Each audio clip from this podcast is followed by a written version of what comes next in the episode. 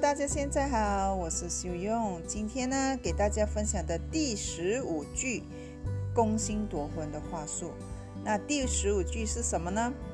让顾客感觉你很了解他的一句话。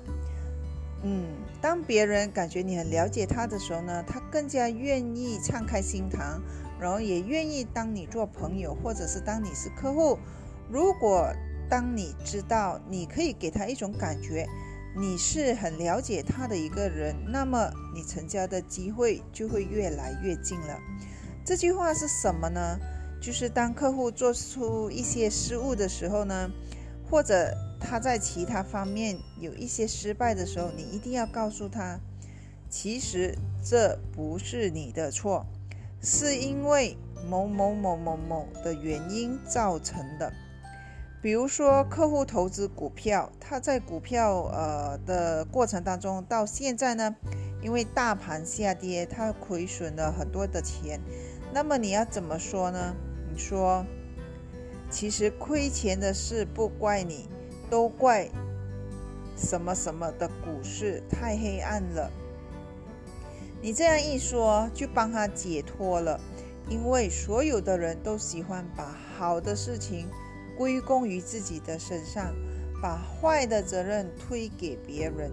所以，一旦你这样说的话，这样的事情不怪你，是因为某某某的原因造成的，就让他心里有一种很好的一种解脱，他就会把你当做自己人。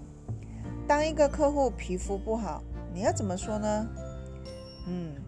其实你的底子蛮好的，皮肤变成这样，完全不能怪你，完全是因为我们这个恶劣的天气所造成的。不过只要你加强的保养，我相信你还能恢复原来的状态。